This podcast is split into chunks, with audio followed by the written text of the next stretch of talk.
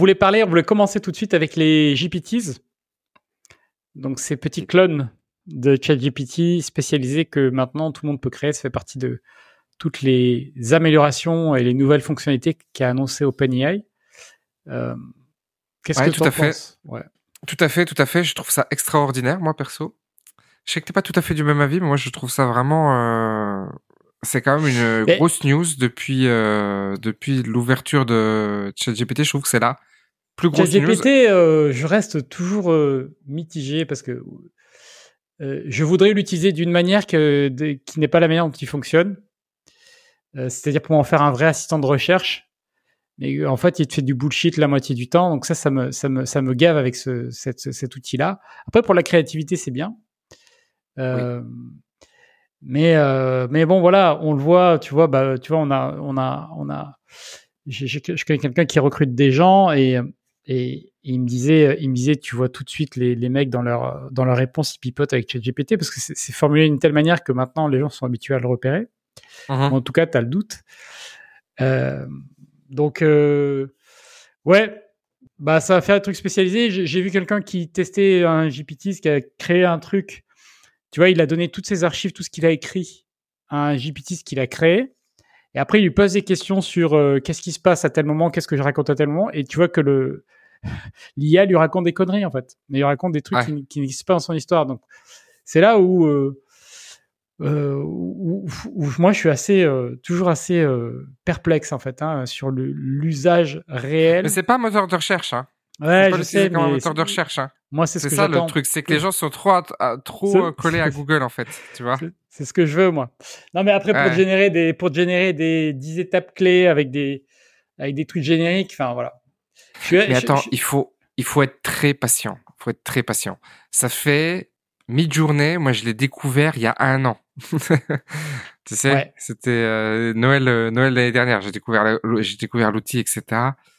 Euh, l'évolution, elle est énorme entre ChatGPT 3.5 et ChatGPT 4. Le, le, le, le gap, il est énorme. On le voit pas forcément, mais le gap, il est énorme. Et on va arriver sur quelque chose qui va être très très bien. Et les GPTs, donc c'est ces petits, c'est des petits modules en fait que tu peux utiliser et qui peuvent faire plein de choses. J'en ai un en tête, par exemple, qui euh, tu indiques ta ville et il va te donner, il va te faire une illustration avec la météo que tu as aujourd'hui et avec une, illustration de ta ville. Alors oui, la ville, elle sera pas identique, tu vas pas reconnaître une rue, mais tu auras, tu, tu auras l'ambiance, tu auras le. Moi, je l'ai fait pour ma ville, c'est assez bluffant. Hein, es quand même très très. Euh...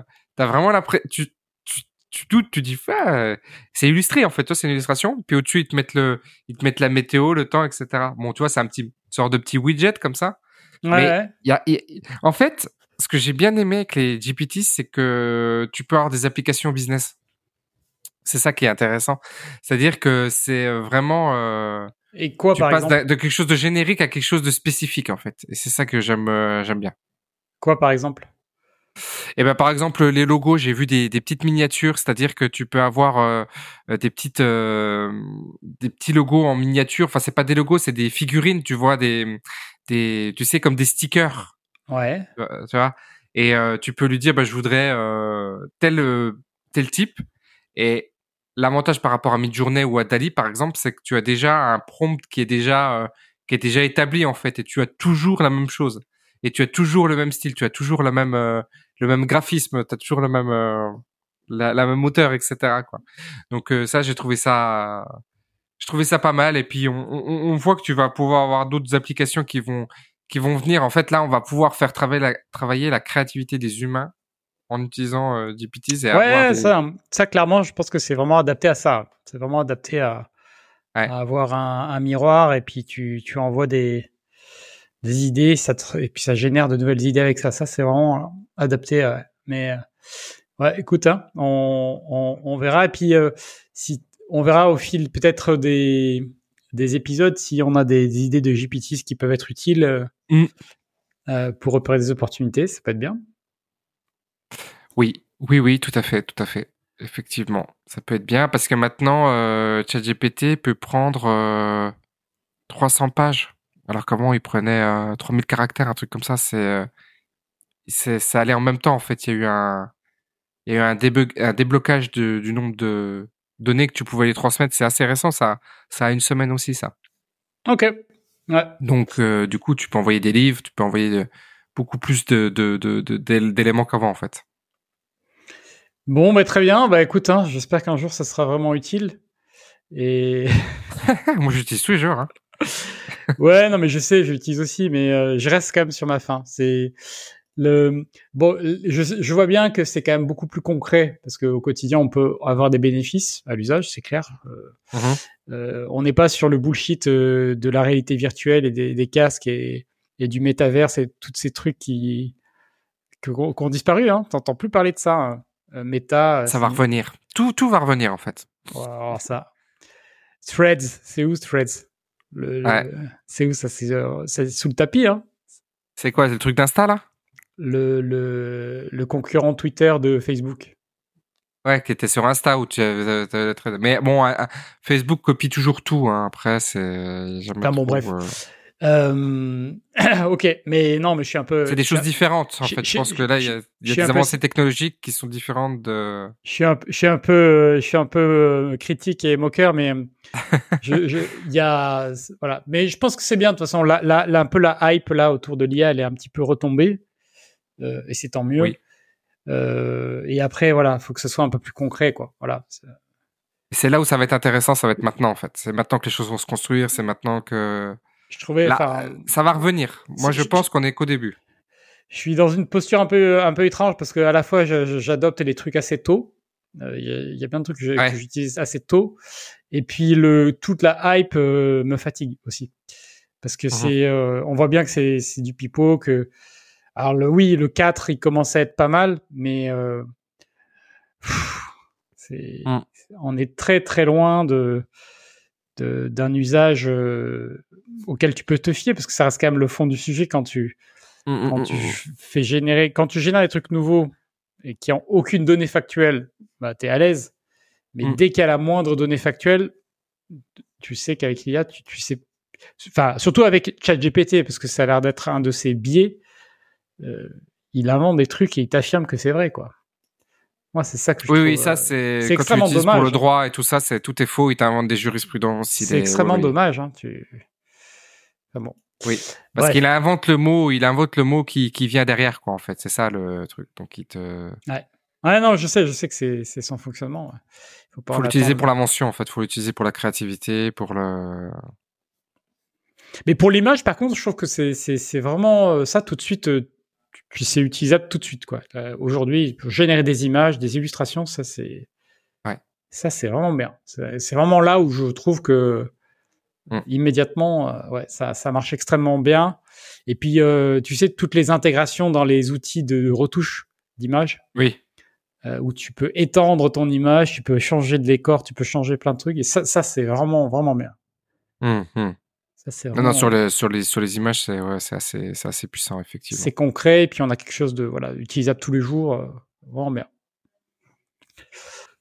Eh ben, tiens, regarde, on parlait d'IA, on peut parler des contrôles fiscaux qui vont être basés sur l'IA aussi. Allez, bah ouais. Parce que. Vous en rêviez, euh, l'IA l'a fait. Je disais un article, alors ça fait plusieurs temps que je vois passer un peu cette actualité, mais c'est vrai que ça va, ça va venir. Les contrôles fiscaux des particuliers devraient s'intensifier les plus gros patrimoines sont officiellement ciblés, mais avec l'intelligence artificielle et le data mining, tous les contribuables seront passés au crible. Et tu sais, on avait déjà les contrôles basés sur les piscines. Oui. Parce que les gens, euh, l'IA repérait les piscines via euh, image satellite ou image photo, parce que maintenant c'est même en, photo. Et, euh, du coup, ils avaient, ils avaient accès à ça et ils ont redressé euh, des gens. Mais là, maintenant, ça va être, on, va, on, va revenir et il va y avoir s'est annoncé une intensification de contrôles euh, fiscaux.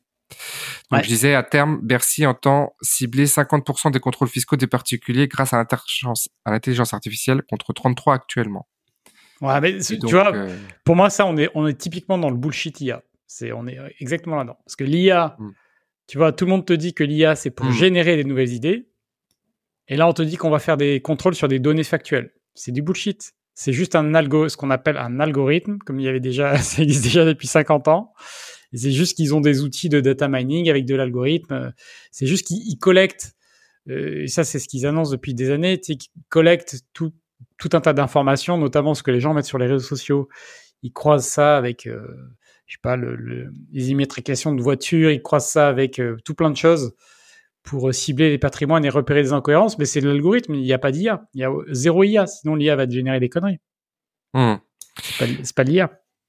Et donc ils vont, ils vont contrôler euh, notamment ceux, qui sont redevables de l'IFI. Les contrôles se multiplient parce que les patrimoines n'ont pas été correctement évalués, ça parce que le calcul du coefficient immobilier comporte des erreurs. Donc ça, ça va être un petit peu le sujet. Les dossiers des contribuables sont vérifiés à distance sans qu'ils en soient informés par le fisc. En 2022, 1,8% des 40 millions de foyers fiscaux ont été ainsi contrôlés pour leur déclaration de revenus. 70, 78 602 contrôles sur l'imposition patrimoniale, l'impôt sur la fortune immobilière, succession et donation, 3 milliards d'euros de droits nets réclamés, dont 353 millions au titre de l'IFI, quand même. 726 232 contrôles sur l'impôt sur le revenu, 1,6 milliard d'euros réclamés, et 3 799 contrôles de dossiers à fort enjeu, des dirigeants d'entreprise, des personnalités, etc. Donc, euh, ouais. Mais c'est, clair que il, il, annonce il va y avoir, il va y avoir de plus en plus de, de, de contrôles et il prévoit plus 25% de contrôles d'ici à 2027. Et notamment en ciblant les plus gros patrimoines. Ouais. Bon, de toute façon, euh, de toute façon, ça va être une, ça va être un peu un, un, un concours. Euh, un concours de, de, de, de, de entre les, euh, les dégrèveurs de taxes et, et, eux. Il y a une, euh, il y a une autre actualité que, qui, qui, qui est sortie. Si tu veux, les professions libérales, euh, donc c'est une jurisprudence du Conseil, du, du Conseil constitutionnel et euh, c'est à suivre avec beaucoup d'attention parce que euh, les professions libérales ont, se sont vues redresser ils ont le même système que les que les sociétés euh, commerciales classiques. C'est-à-dire que tu as l'équivalent de la SARL et tu as l'équivalent de la holding avec des acronymes que je, dont j'ai oublié le ah le SPFL euh, je sais plus quoi là. SEARL je crois non? Euh. ouais c'est SEARL ça c'est mais c'est pour les professions réglementées. Les professions libérales mais réglementées ouais. Ouais. Il me semble. Et et donc euh, ils avaient le même le même système. C'est-à-dire que quand tu achetais tu achetais via ta, via une holding et tu pouvais faire, faire de la remontée de dividendes non taxés et non, et non soumis à cotisation sociale. Et là, le, le Conseil constitutionnel a soumis à cotisation sociale les remontées de dividendes entre la, l'équivalent de la SARL et l'équivalent de la holding. C'est-à-dire que potentiellement, il y a une grosse incertitude maintenant à savoir si ça va être aussi si ce raisonnement-là va être applicable au SARL. C'est-à-dire que est-ce que quand tu vas avoir une holding et que tu vas remonter tes dividendes de ta SARL à ta, à ta holding SAS, est-ce que tu vas être soumis à cotisation ou non, même si tu ne te distribues pas le dividende derrière? Donc c'est un gros, c'est un gros gros sujet, notamment pour tous les gens qui ont des holdings et qui utilisent le, mécanisme de la holding. Ouais. Donc euh, pareil, il y a gros gros sujet, mais voilà, on, on, on, va en venir à ça, on va en venir à des à des considérations euh, euh, juridico-politique en fait. Ouais, bah, comme toujours, c'est jusqu'à où on va mettre le, le curseur, comment on va taxer. Euh, tout est tout est imbriqué, c'est ouais, ouais, ok. Ouais, ouais, tout est tout est tout, tout est tout est imbriqué, oui. Je voulais enchaîner avec un euh, petit point euh, immobilier euh, rapide aussi. alors, je vais passer une news comme quoi il y, a, il y a 300 pharmacies en faillite suite au Covid. J'ai vu, ouais. impressionnant. Euh, qui, alors euh, apparemment, n'ont pas su gérer la baisse d'activité parce qu'elles ont eu un gros pic d'activité pendant le Covid.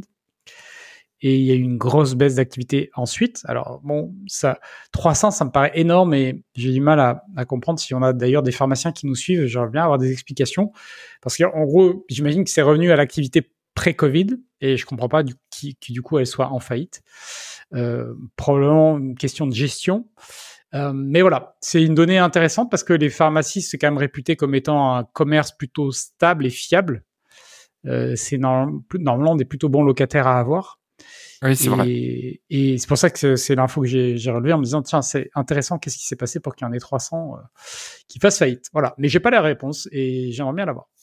Et puis on a donc dans les suite à suite là, il y a une grosse actualité sur le prêt immobilier comme euh, comme vous le savez sur à cause de la remontée des taux, mais il y a, euh, plusieurs bonnes nouvelles euh, qui se profilent à l'horizon et je voulais partager ça rapidement. Euh, alors, il y en a une, première, c'est que sur le 9, on voit le ralentissement qui se confirme. Donc, il y a 40% de, de volume en moins sur le troisième trimestre 2022. Donc ça, c'est pas forcément une bonne nouvelle pour les promoteurs. Mais ce qu'ils font apparemment, les promoteurs, c'est qu'ils vendent plutôt en lot. Ils ont, il y a une augmentation des ventes en lot où ils vendent, tu sais, tout un programme ou la moitié d'un programme à, un gros bailleur ou à, voilà. Ils vendent en lot plutôt que de vendre au détail. Ils ont, ils ont plutôt opté pour ça.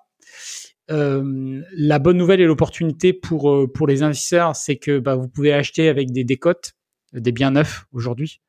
Euh, on parle de 10, 20, 30% dans certains cas. Euh, vous pouvez acheter avec des décotes. Hein. Donc, euh, si vous voulez un bien neuf, c'est pas mal. Acheter un bien neuf aujourd'hui avec une décote, par exemple, de 20%, franchement, ça se regarde. Hein. Ça se regarde vraiment parce que tu, tu arrives quasiment au prix de l'ancien rénové dans, dans, dans plein d'endroits. et donc, bah, plutôt que d'avoir un bien rénové, à choisir, c'est quand même mieux en général d'avoir un bien neuf en termes de qualité de, de, qualité euh, générale du bâti. Euh, bon, et à voir. Mais voilà, ça c'est, euh, il y a clairement une opportunité là-dessus, d'autant que sur les prêts immobiliers, ça se, ça se dessert euh, beaucoup. Euh, il y a plusieurs phénomènes. Déjà, donc, on, on, a atteint un palier puisqu'il y a plusieurs sons de cloche euh, gouverneur de la Banque de France, au niveau de la Fed et à différents endroits, qui disent que les, les taux n'augmenteront plus, sauf, sauf s'il y a une, un truc majeur qui fait mmh. qu'ils doivent le faire, mais a priori, ils devraient plus les monter. Donc ça, c'est quand même une news importante.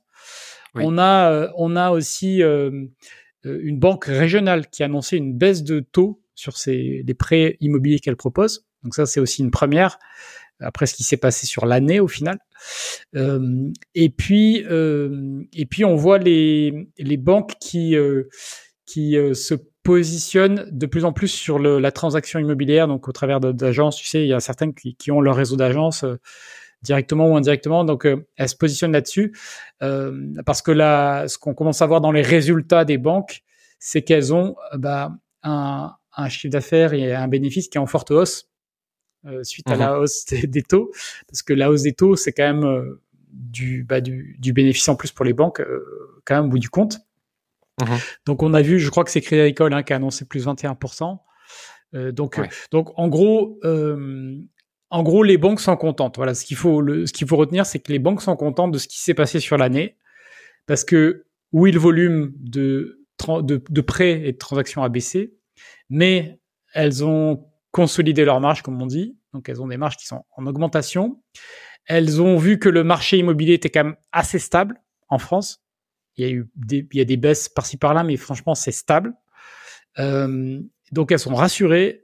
Elles voient que les taux ne vont plus augmenter, voire peut-être même baisser l'année prochaine. Donc, ça les rassure. Ce qui fait que je suis, euh, je suis euh, vraiment très confiant sur le fait que, alors là, sur la fin d'année, il va pas se passer grand chose parce que là, euh, on est mi-novembre.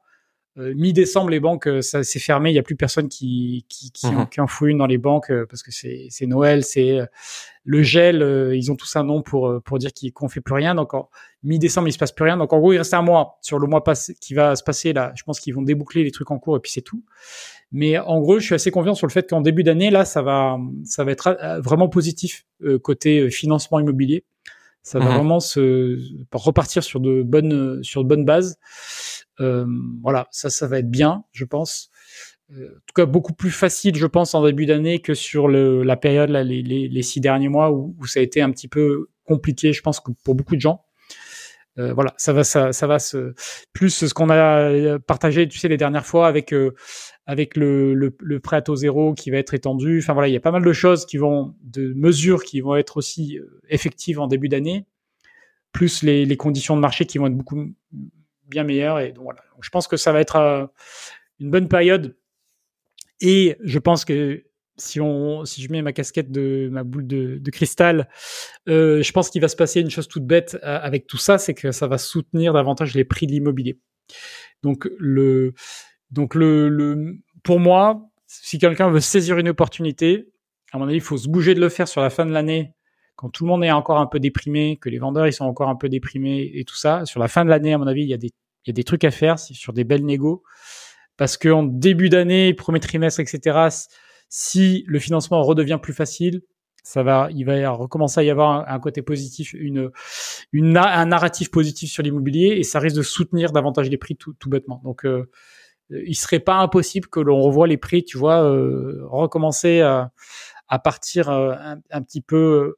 Alors, ça va pas monter jusqu'au ciel, mais ça peut repartir et, et en tout cas euh, annuler totalement les, les baisses de, qui, que tout le monde attend pour compenser le, la baisse de pouvoir d'achat de, de, de l'ordre de 25%. Ouais. Voilà, c'est un scénario qui me paraît assez probable. Voilà. Mais en fait, faut se poser une question. C'est si l'immobilier baisse pas maintenant, quand est-ce qu'il va baisser en fait? Ouais. En vrai, euh... s'il baisse pas maintenant, quand est-ce qu'il va baisser? Bah, je veux dire, la conjoncture, elle est, elle est, elle est la pire que qu'on puisse avoir quasiment, tu vois, sauf guerre, sauf euh, on a une on a une augmentation des taux euh, de, de psychopathes en, un temps euh, incroyable. Euh, c'est la crise, machin et tout. Si l'immobilier baisse pas maintenant, quand est-ce qu'il va baisser? Il va jamais baisser s'il baisse pas maintenant. Ouais, mais c'est c'est vrai que pendant longtemps, il y a encore beaucoup de gens qui ont ce logiciel dans la tête qui est de dire pouvoir d'achat, immobilier, les deux sont liés, donc euh, il faut que ça s'ajuste. Mais moi, je pense que ça ne marche plus comme ça. Et puis tu le vois, il y a il y a des pays, euh, il y a des pays euh, partout dans le monde où les revenus des gens sont totalement décorrélés des prix de l'immobilier. Hein. Donc encore une fois, les gens qui ont acheté des maisons, qui ont acheté à un certain prix il y a un an, ils vont pas se dire que ça vaut moins 25%. C'est pas possible, tu vois, psychologiquement, c'est pas faisable. Quand tu sais que ton voisin, il a vendu 500 000 et que tu as la même maison que lui, tu vas pas la vendre 400 000. Tu dis non, ça vaut 500 000. Tu vois, c'est, il y a quand même un, un, un, un effet euh, psychologique, il y a quand même une inertie forte. Faudrait vraiment que que le que les que les prêts soient soient vraiment difficiles à obtenir pendant un an, un an et demi, deux ans pour vraiment voir une baisse de l'immobilier de de, de, de, de, forte ampleur. Donc euh, il, il va y avoir un peu un, un effet comme ça, mais moi je pense que c'est effectivement euh, plat comme ça, mais qu'on va repartir, on va repartir à la hausse parce qu'en fait, on est dans un marché haussier et, basta. On est dans un marché haussier et il n'y a pas de, faut, faut, faut, pas, faut pas miser sur une baisse très très forte de l'immobilier. Hein. Non, moi, moi, c'est le discours que je tiens depuis un an. Euh, c'est voilà, je vois que ça ça a l'air de se passer comme ça. Mais et je, et je pense que voilà, les gens risquent d'être surpris si les conditions de financement s'améliorent vachement là d'ici euh, deux mois de voir les prix repartir. Ouais, mais c'est possible. Moi, je, je suis assez. Euh... En plus, il n'y a pas vraiment d'argent à investir ailleurs que dans l'immobilier aujourd'hui. Euh, voilà. Donc, euh, il y, a, y a quand même de l'épargne, il y a quand même du, il y a quand même du capital. C'est effectivement les, la facilité d'accès aux au, au, prêts bancaires. C'est ça qui va. Oui. C'est l'élément euh, et encore numéro un. Alors après, on va en parler justement sur. on a un petit débat après à vous proposer sur l'achat de CRP. On va reparler de, des raisons de, de, ne pas forcément acheter. Mais euh, bon, euh, pour rester un peu dans l'immobilier, euh, tu voulais parler de la rédaction d'une offre. Oui, parce que j'ai signé un, compromis là, c'était quand il y a deux trois jours, et on avait une offre qui était mal rédigée. Et je voulais en parler parce que c'est quand même un point extrêmement important entre le candidaton, le, le, la légende urbaine et, euh, et la réalité juridique. Puisque euh, en droit, on dit qu'une vente est parfaite quand tu as un accord sur la chose et le prix. C'est-à-dire que quand tu es d'accord sur la chose et le prix, euh, normalement la vente est, la vente est réputée parfaite. En droit immobilier, ça c'est un petit peu différent puisque tu as des tu as des lois qui se sont ajoutées là-dessus où tu as des délais de rétractation, c'est-à-dire que quand tu rédige une offre d'achat et qu'elle est contresignée par le par le propriétaire, il y a donc euh, accord sur la chose et la chose et le prix, mais l'acheteur a 10 jours de rétractation. D'accord? Et de nouveau, 10 jours de rétractation euh, à la notification du compromis par, euh, par courrier postal par ton, par ton notaire. Et la question se pose de savoir quand est-ce que le vendeur peut se rétracter. Et quand tu euh, lis les forums, etc., tu as deux sons de cloche. Un, tant que le compromis n'est pas signé, tu peux te rétracter. Deux, non, non, le vendeur, il est engagé. Quand il a signé son offre, il peut pas se rétracter. Et en fait, la réalité est dans la nuance. Et la nuance, c'est quelle est-elle C'est la, rigueur avec laquelle l'offre euh, a été rédigée. Tu as des, des choses qui font que le vendeur n'est pas engagé jusqu'au compromis si jamais l'offre est mal rédigée. Alors, de quoi on parle? Alors, donc ça, c'est hein, de la de jurisprudence arrête cours de cours de cassation. Alors, quand tu as euh, une offre qui est euh, succincte sur euh, les conditions de financement, par exemple, les conditions de financement seront fixées à la, à, à, signature de l'avant-contrat, la signature compromis. Là, ton vendeur, il peut se désengager quand il veut. Quand tu as une clause, et moi c'est ce que j'avais dans mon dans mon offre, quand tu as une clause qui dit la réitération des volontés se, se fera à l'avant-contrat c'est un, peu étonnant, mais des fois, tu as cette, euh, cette chose-là.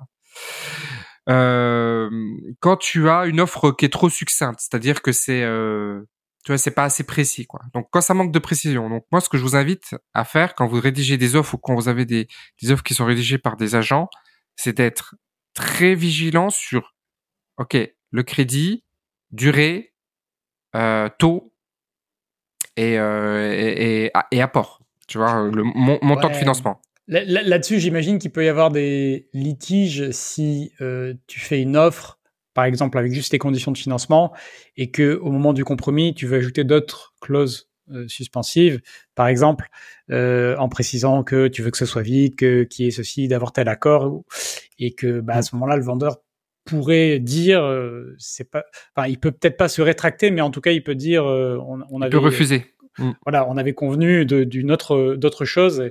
ça, c'est toujours un peu le un peu le risque, effectivement, quand euh, il n'y a pas 100% des informations et que c'est pas entièrement rigoureux. Mais bon, après, dans le, c'est vrai que dans une transaction, bon, il y a aussi une part de une part de négociation où pour ne pas euh, euh, effrayer euh, le vendeur. Des fois, voilà, l'acheteur est tenté de ne pas lui faire la liste des cinq conditions qu'il voudrait voir.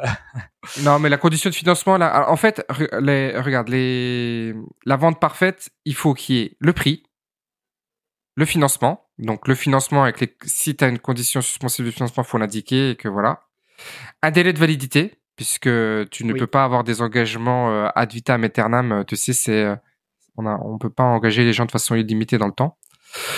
Le versement euh, ou pas euh, d'un acompte, tu sais ce qu'on le, fait s'il y aura un séquestre. Mm. Un délai pour la signature de l'avant-contrat. C'est-à-dire que tu dis, OK, mon offre, elle est valable jusque temps et mon et je souhaite qu'on signe un écrive avant-contrat parce que ça peut être promesse ou compromis. Donc euh, voilà. Et ainsi qu'une date d'entrée en jouissance. Alors là, euh, je sais pas trop ce qu'ils entendent par date d'entrée en jouissance, puisque moi, à partir du moment où tu as signé, si c'est que en fait c'est euh, la date c'est la c'est la date de signature définitive. Voilà. Donc en fait, il faut que tu aies ces conditions là. Quand tu as ces conditions là, euh, tu globalement tu peux euh, tu peux tu peux soit forcer la vente, soit demander une une, une indemnité quoi.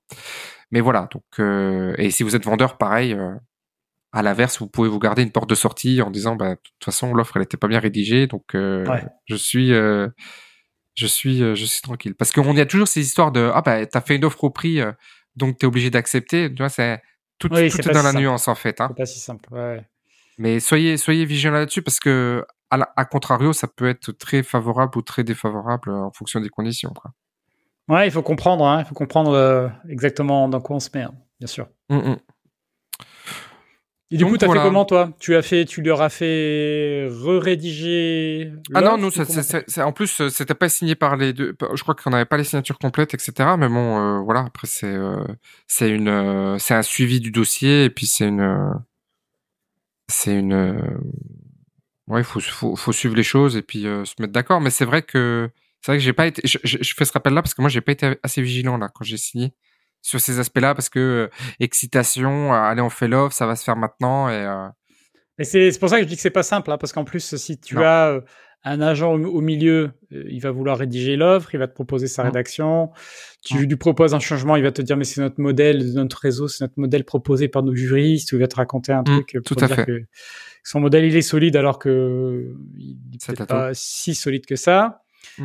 Donc c'est c'est jamais facile, c'est jamais facile. Mais tu sais tout à l'heure on parlait dans dans le dans le dans l'opportunité, tu as toujours le, le momentum tu parlais, tu parlais de l'immobilier, tu disais c'est maintenant qu'il faut acheter.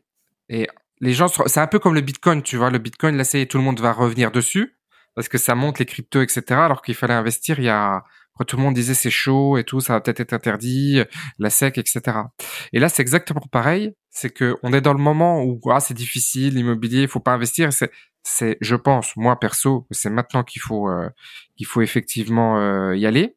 Donc, tu as ce momentum de temps mais tu as aussi le momentum de, de, de, signature.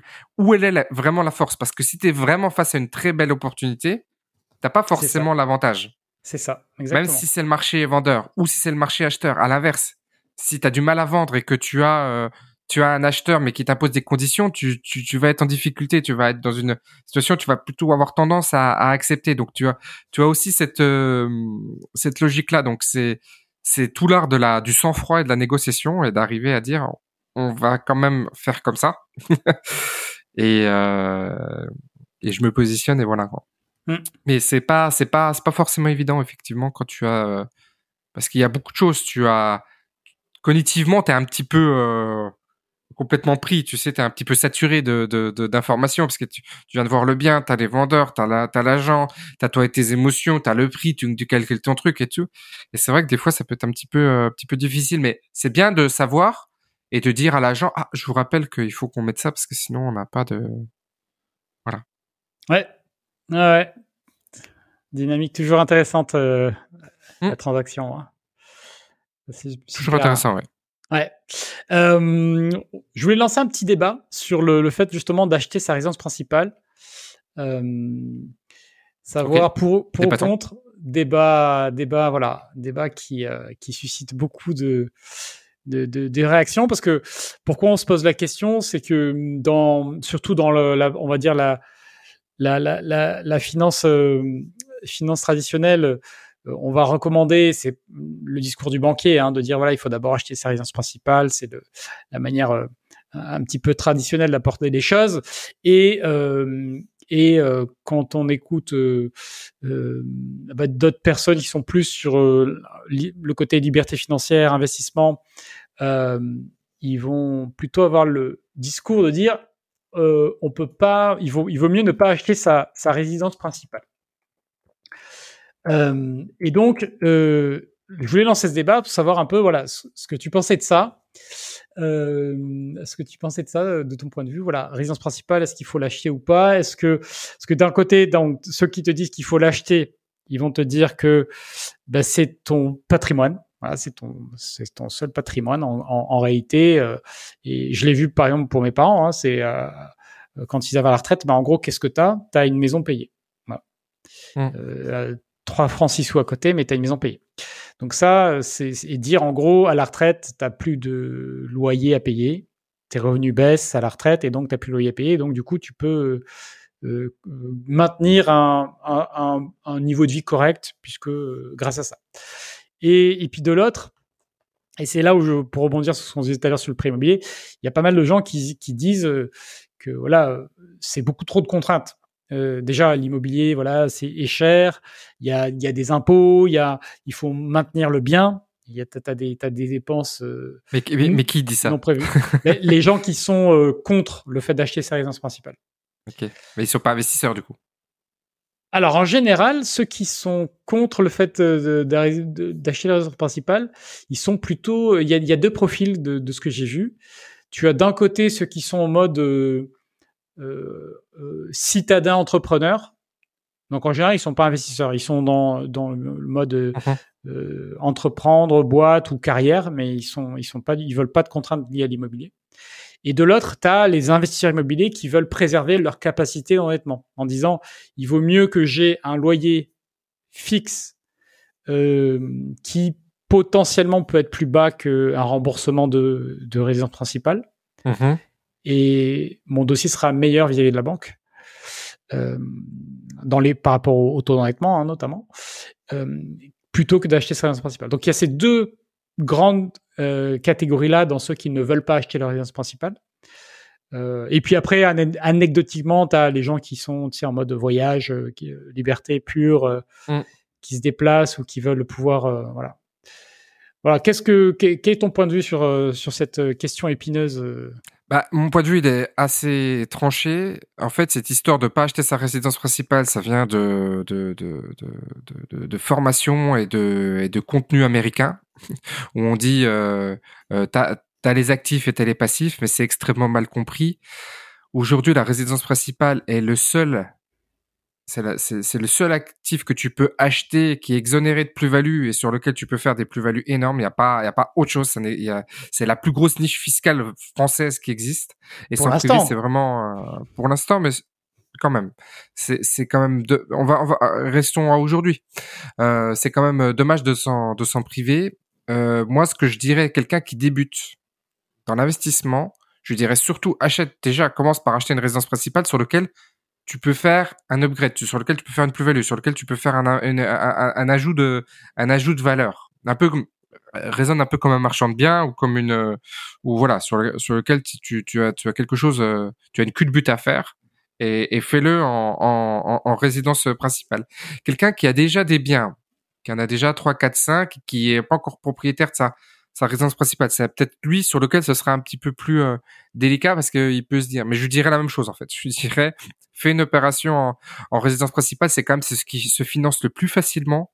Euh, il y a il y a quand même beaucoup d'avantages à, le faire et de de voir si tu peux pas faire une culpe parce que si tu peux faire 100 euh, k, tu vois, sur un sur un bien, c'est c'est toujours bon à, sans sans sans plus sans sans imposition sans, avec plus-value mais sans imposition sur la plus-value euh, je dirais aussi de le faire. Et quelqu'un qui est avancé et qui n'a encore pas son qui n'a encore pas son bien aujourd'hui, je dirais de le faire aussi en fait, parce que c'est bien quand tu as fait beaucoup d'immobilier de t'acheter ta, ta, ta résidence euh, ta résidence à toi. Après va rester le cas des des, des, des nomades bah, les nomades, c'est aussi pareil, opération marchand de biens en déclarant, en se déclarant en RP, mais en le vivant. Je dis pas qu'il faut faire une fraude fiscale, évidemment.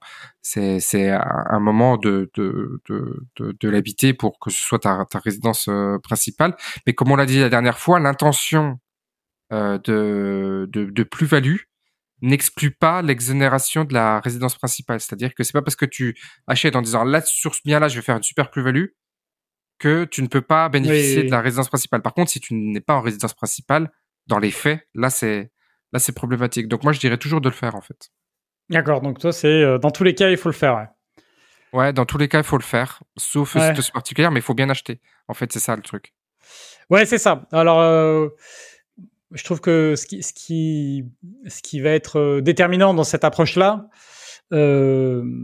c'est que c'est si tu as besoin de capital déjà. Euh, c'est vrai que j'ai vu des gens faire ça hein, de, de, en mode, en fait, je fais pas d'investissement immobilier. Par contre, je fais des résidences principales.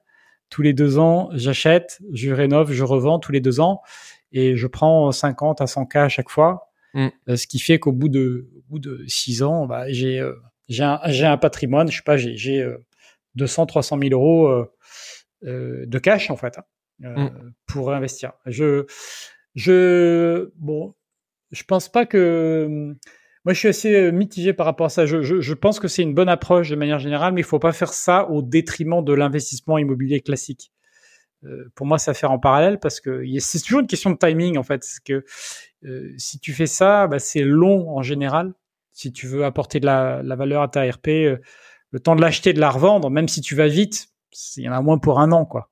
Mm. Euh, donc, c'est long. Et donc, si tu fais ça plusieurs fois pour avoir ton capital, comme, eh bien, euh, bah, il va se passer trois ans, quatre ans, cinq ans.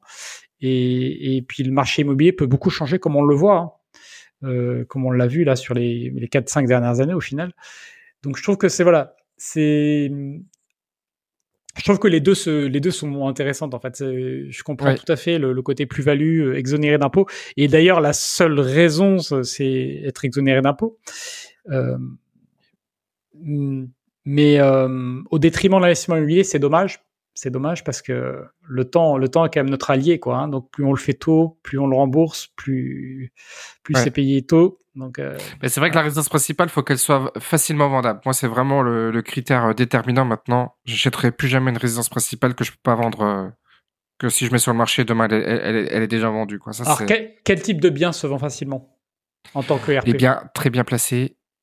Emplacement? Ouais. Encore plus que la qualité du bien, tu vois. C'est vraiment et, et un typologie, une typologie de bien particulier ou pas du tout, d'après toi? Oh, euh, moi, je pense qu'il y a plus facile, tu peux plus facilement faire des plus-values sur des maisons parce que c'est là où tu peux aller chercher euh, un garage, euh, une extension, que sur un appartement où tu vas juste rénover l'appart. Ouais. Donc ce serait plutôt, ce serait une maison bien placée. Une maison bien placée, ouais. Maison de Gilles à Cannes, tu vois, quand je voulais m'installer sur Cannes, on a trouvé une très belle maison. Pas, non, très bien, une maison très bien placée, mais pas très belle, sur laquelle il y, y, avait une bonne plus-value à faire aussi dessus du coup, là, euh, tu es dans le. Et c'est souvent sur les maisons aussi sur lesquelles il y a des, il y a des, il y a des éléments de négociation, tu sais, des, des constructions euh, illégales, euh, tu vois, des, des, trucs pas déclarés, des. Un petit peu de piment. Un petit peu de piment, ouais, voilà. En fait, des, des biens un peu un, un, peu un, peu un problème. Ouais, je, je, je... franchement aujourd'hui, c'est ce que je fais. Ça, je miserai là-dessus encore. Ouais. Donc d'aborder l'achat de la RP comme un comme un, une sorte d'investissement au final. Ah parce oui. Que, ah oui, parce que tu, en fait, en l'achetant. Euh, en l'achetant pour la revendre, tu es dans l'idée que tu ne vas pas la conserver. T'es pas dans l'idée parce que souvent les gens, tu sais, quand ils disent acheter la résidence principale, c'est en gros t'achètes une maison que tu vas garder 20 euh, ans. Quoi. Ouais.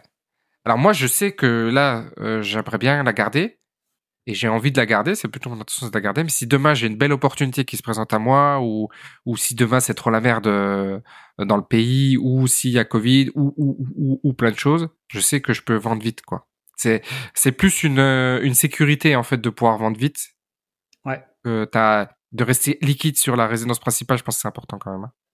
Donc ça veut dire que en termes d'emplacement, quand on dit bien, bien placé, ça veut dire que typiquement le, par opposition, le type de maisons qui sont plus compliquées à vendre, c'est les maisons qui sont un peu isolées ou un les peu. Pavillons, ouais. Les pavillons euh, en banlieue, les... ça c'est plus. Euh... Après, ça dépend où t'es, mais ouais, plus compliqué. Ouais, t'as une maison à la campagne. Maison à la campagne, je pense typiquement à ça. Ça c'est. Ouais. C'est là où les délais de vente sont un peu plus longs, hein, de toute façon, hein, ouais. dans, les, stats. Hein. Ouais, plus long, plus long, plus difficile. Ça, j'éviterai plus. Quoi. Il y a moins de candidats acheteurs, hein, tout bêtement. Hein. Mm. Mais toi, ton, ton raisonnement, c'était de dire si jamais t'achètes un bien à 400 000 sur lequel tu peux faire 100 000 dessus, ou si tu peux acheter un locatif à 400 000 qui va te rapporter 10%, par exemple, donc 40 000 par an, c'est quoi le mieux des deux, en fait? C'est un peu, c'est un peu ça le, raisonnement, en fait. Ouais, ouais, c'est ça. Bah, souvent, euh, souvent, ce qui se passe, c'est que il vaut mieux être locataire pendant que tu investis. Ton dossier sera meilleur à la banque. Mmh. C'est pour ça que souvent, alors ça dépend de du profil évidemment. Et pour la plupart des gens, généralement, c'est mieux de rester locataire, d'avoir un budget prévisible, euh, parce que mmh. le, avec, avec la résidence principale, il y a quand même des coûts, euh, des dépenses supérieures et imprévisibles. Mmh. Quand tu es locataire, euh, bah, tu as quand même euh, voilà, beaucoup de choses qui sont payées par le propriétaire. Franchement, c'est génial qu'on parle de ça parce que ça m'a donné une idée. On pourrait demander à des gens qui nous écoutent de façon anonyme de nous présenter leur situation et qu'on échange. Comment ils pourraient arbitrer? Qu'est-ce qu'ils devraient faire? Qu'est-ce qui tu vois ça ça pourrait ça pourrait être super. Par exemple exemple je sais que je peux je peux investir 400 000 je sais que je pourrais pas aller au-dessus. J'ai le choix je peux acheter une ERP ou je peux acheter un locatif. Qu'est-ce que vous me conseillez tu vois par exemple? Ouais, on pourrait ouais. discuter ça, de ça, ça serait, ça serait bien. Parce il faut un questionnaire complet, ça, parce qu'il faut, moi, ouais. il faut comprendre leurs objectifs, leur situation, tout comprendre. Voilà, c'est ce que j'allais te dire. Parce que, en fait, qu'est-ce qui te limite dans la, en fait, qu'est-ce qui te limite dans, dans, dans l'investissement immobilier, immobilier, en fait? Tu sais, quand tu dis euh, capacité d'emprunt, etc., qu'est-ce qui te limite aujourd'hui? Le premier truc qui te limite, déjà, c'est ton mental. C'est le premier truc qui limite les gens, c'est le mental. Déjà. Ok, mais alors passons. sur des aspects euh, concrets. Qu'est-ce qui, qu'est-ce qui, qu'est-ce qui limite un investissement C'est concret le mental, c'est très concret. Oui, oui, non, non, mais bien sûr. Mais ce que je veux dire, le mental. Après, tu as les connaissances. Les gens, ils savent pas. Ok. Ils ont, pas l'info. Et après, c'est l'accès au financement. Ouais. pour moi, c'est dans cet ordre-là. Et le financement, c'est le dernier truc. C'est pas le, c'est pas le plus. Les gens, ils se font des montagnes avec ça, mais. Ouais. Ce qu'il faut Alors l'accès au financement, qu'est-ce qui, qu'est-ce qui bloque dans le financement quand aujourd'hui tu veux financer? Qu'est-ce qui, où est-ce que tu as les refus, ils viennent quand? C'est quoi les, c'est quoi les motifs de refus d'un refus de financement? Euh, ça va être la question du taux d'endettement pour les gens qui investissent en particulier. Hmm. Voilà, très simplement. Et puis, euh, et puis après, c'est quasiment que ça. Parce qu'après, sinon, c'est de la négociation commerciale. Donc après, c'est que c'est quand ton profil n'est pas intéressant pour les banques, euh, elles, ne feront, elles ne feront pas d'efforts, elles ne proposeront rien parce que ton profil euh, les intéresse pas ou les gens ne veulent pas faire le, le, le jouer le jeu avec la banque. Tu vois, euh, au bout d'un certain temps. J'ai lu un truc l'autre jour. La banque, difficilement, elle lui accorde le prêt, mais tu sais, il avait demandé de s'engager sur l'assurance, de prendre l'assurance, etc. Puis la nana a dit, ah non, jamais je prendrai l'assurance chez eux et tout. Alors que quand même, la banque, elle lui fait la, une fleur de lui, de lui offrir un, un prêt, tu vois n'était pas obligé non plus. Les gens ne comprennent pas l'interaction commerciale, à quel point elle est importante. Le, tu sais, t'as la, as le, le, PNB là, le, c'est pas le poids du net bancaire, mais c'est ta, c'est ton, c'est ta valeur nette en tant que, en tant que client. Et à quel point c'est, à, quel point c'est super important ça. Hein. Ah oui, bien sûr, bien sûr. Bah, euh, tu vois, j'ai eu le cas euh, récemment avec une des banques avec lesquelles je travaille qui, où elle me. Alors, elle m'a fait beaucoup de fleurs parce qu'elle me finance hors, euh, hors secteur. Tu vois, alors, ils aiment pas trop faire ça. Ils me financent hors secteur. Euh, et, euh, et, là, elle me dit bon, quand même en termes d'encours, vous êtes à temps. Euh, chez nous, je, vois que vous avez pas tout. Je dis c'est vrai, c'est vrai.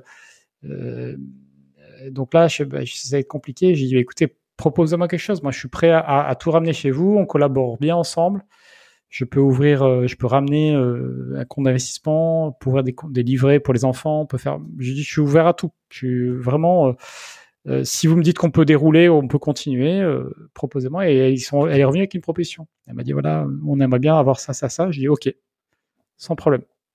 Ah, et parce qu'elle m'a financé, elle m'a financé, voilà, des grosses sommes depuis depuis longtemps et que mais ça fait partie de développer la relation. Donc ça, les gens jouent pas le jeu. Les gens, ils sont en mode mercenaire. Ils sont en mode mercenaire. Alors, euh, il y, fait... y, a des trucs qu'il faut négocier, bien sûr. Je dis pas qu'il faut tout accepter, mais euh, faut, En fait, là où je voulais, je voulais, je voulais t'amener où, c'est euh, que la deuxième question qui se pose en fait avec l'investissement immobilier, c'est ton niveau de revenu en fait. et c'est que si tu veux vraiment faire de l'investissement immobilier, à, il faut, faut, vraiment se poser la, question de tes revenus euh, en parallèle. Quoi. C'est, pour moi, c'est, tu peux pas avoir un raisonnement. Je, je, je, je, poursuis une, stratégie patrimoniale immobilière ambitieuse sans penser qu'il te faut des revenus en face pour faire face justement à, ces questions de capacité, de pouvoir. Euh. Et je pense que c'est vraiment très très important parce que c'est décorrélé alors que pour moi c'est complètement corrélé. Tu peux, c'est voilà. Et c'est vrai que c'est pour ça que je disais, imagine t'as quelqu'un qui dit j'ai que je peux faire qu'un projet ou l'autre. Bah en fait si ta stratégie c'est de faire juste un achat une fois et puis de gagner 40 000 par an euh, euh, remboursés par la, comme on connaît, remboursés par le, la, les loyers remboursent la banque, etc. Bon, ok. Mais si tu as vraiment une stratégie, il faut que tu penses une stratégie globale, quoi, en fait. Hein. Ouais, bien sûr. Bah, de toute façon, les revenus, ils s'expriment au travers du taux d'endettement. Hein. Oui, c'est ça. C'est ça. On y revient, hein. mais ouais, ouais. Ok. Euh, ok. intéressant. Et, et donc, euh, donc euh, avoir une RP vendable, revendable. Ouais, facilement, facilement vendable. Ça, c'est, intéressant. Vraiment c'est l'erreur que je ferais pas, quoi. C'est d'avoir un truc qui soit difficilement. Euh, parce que si c'est difficilement vendable, t'es t'es pas liquide, c'est compliqué. Demain, t'as une belle opportunité, tu peux pas la saisir parce que tu veux pas vendre. Et puis même la banque, quand elle va analyser ton dossier, elle va dire ah oui, il a un bien qui est quand même euh, voilà. C'est, hmm. euh. Donc voilà. Ok. Next. Contenu de la semaine. Contenu de la semaine? Bon, vas-y, commence. Alors, moi, je voulais parler de 12 types, donc 12 types, T-Y-P-E-S.com, qui est un test de motivation qui a été mis en place par Ty Lopez, si j'ai bien compris. Un, entrepreneur américain. et donc, j'ai fait le, j'ai fait le test très intéressant. Donc, ça te donne, ça te donne quatre euh, types de motivation possibles et ça te positionne, tu vois, dessus. Euh, et, euh, et, alors, dans les motivations possibles, tu as la, la, première motivation qui va être le côté financier, l'argent et le côté matériel des choses. Mmh Donc, il, te classe de 0 à 100 dessus. tu vas voir un deuxième élément, ils vont te classer sur le niveau euh, relations personnelles, euh, tu sais, sentimentales, etc. Euh, pareil, donc classer de 0 à 100.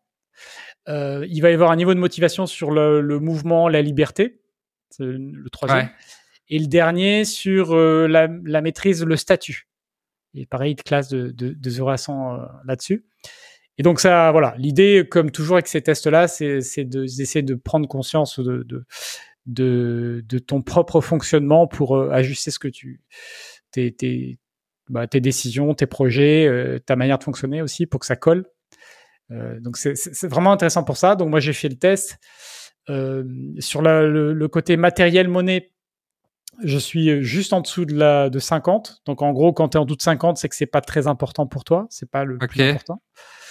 sur le deuxième, là, relation, etc., je suis, je suis à 60. Donc ça, c'est assez important pour moi. Sur le côté liberté, alors là, je suis à 80. je suis quasiment sur là-dessus. Donc là, voilà. Euh, C'est très important pour moi le, cette partie-là. Bah, tu sais, les gens quand ils disent euh, la liberté, euh, ouais, moi, pour moi, la liberté c'est important. Alors c'est très simple. Hein.